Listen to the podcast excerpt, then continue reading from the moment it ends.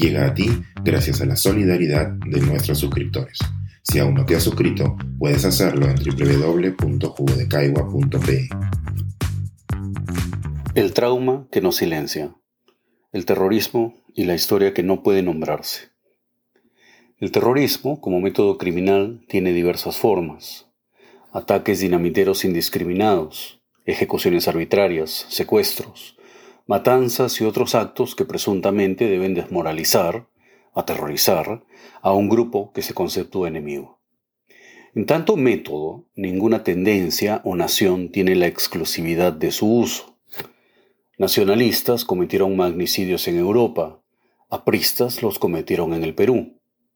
En la Segunda Guerra Mundial los alemanes desaparecieron prisioneros y los rusos ejecutaron a oficiales de los países ocupados. Volviendo a nuestro caso, las alegaciones indican que los extremismos se parecen.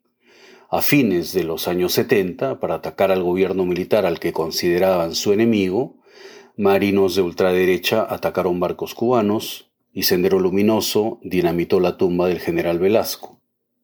Estos son hechos, pero no sabemos cómo nombrarlos. Y mientras menos los nombramos, más se hunden en la desmemoria o en un retrato a la medida de quienes quieren mantener la impunidad. En el Perú se enfrentaron grupos subversivos y el Estado, ambos usando métodos de terror, pero solo los subversivos son llamados terroristas y en consecuencia el conflicto armado es conocido coloquialmente como la época del terrorismo. Cuando el renunciante canciller Béjar dijo que el terrorismo se había iniciado antes de 1980, se refería al método, y no faltaba a la verdad. Cuando el público escuchó que el terrorismo había sido iniciado por la Marina, entendió que Béjar se refería al periodo histórico, y lo consideró un ultraje. Nuestra historia reciente es, entonces, una colección de hechos innombrables. Preferimos el silencio, o bien una narrativa estándar y tranquilizante. Lo que ocurrió lo hicieron otros, no nosotros. Esa autocensura es mucho más grave que el caso Béjar, y no se limita al conflicto armado o a la época del terrorismo, sino que invade toda nuestra vida en común e impide ver los problemas a la cara. Hay miles de familias deshechas por la violencia sexual machista, pero no podemos hablar de machismo ni de violadores hay de quien use la palabra género o eduque a las niñas para que reconozcan el abuso. Existe una masacre continua de indígenas para apoderarse de sus bosques y ríos, pero no podemos admitirlo. Hay que hablar de casos aislados, que no se mencione el concepto de consulta previa. Policías asesinaron a senderistas internados en un hospital.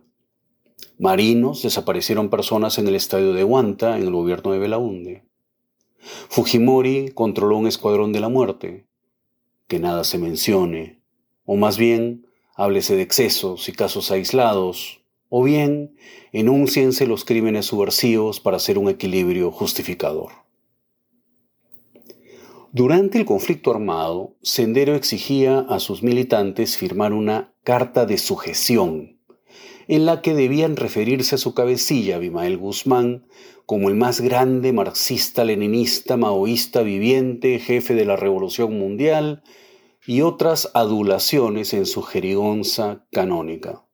Hoy, en una repetición grotesca, ningún ciudadano puede referirse a los veteranos del conflicto como algo que no sea héroes impolutos, ascender como algo menos que demencial, y a la época entera del conflicto como la época del terrorismo. Cualquier cosa distinta implica arriesgarse a una acusación de apología o a una descalificación para el servicio público. En consecuencia, no hay pensamiento posible, sino evocación ritual. No se reconoce la escala de grises de la realidad, sino solamente la oscuridad absoluta y diabólica enfrentada a la luz radiante y salvífica. Una memoria artificial hecha de límites y fórmulas, donde nos damos la mano con otros pueblos, cuya historia oficial también reproduce los miedos y las rabias. Rusia, donde se censura hablar de la ocupación de Crimea, Turquía, donde se criminaliza mencionar el genocidio del pueblo armenio, Israel, donde se penaliza a quienes cuestionan la ocupación de Palestina. Con todo lo preocupante que ha sido la destitución del canciller Béjar, la censura interior que hemos instalado es mucho más grave porque es esa destrucción del lenguaje y de su función crítica la que permite que la Marina censure a un caricaturista en julio y deponga a un canciller en agosto. Hubiera sido mucho más sano dejar que Béjar enfrentase a sus críticos en una interpelación congresal en un raro ejercicio de examen histórico. Hubiera sido al menos más sano que ver al primer Bellido reculando de sus bravatas ideológicas o a López Aliaga llamando a la muerte de sus rivales políticos.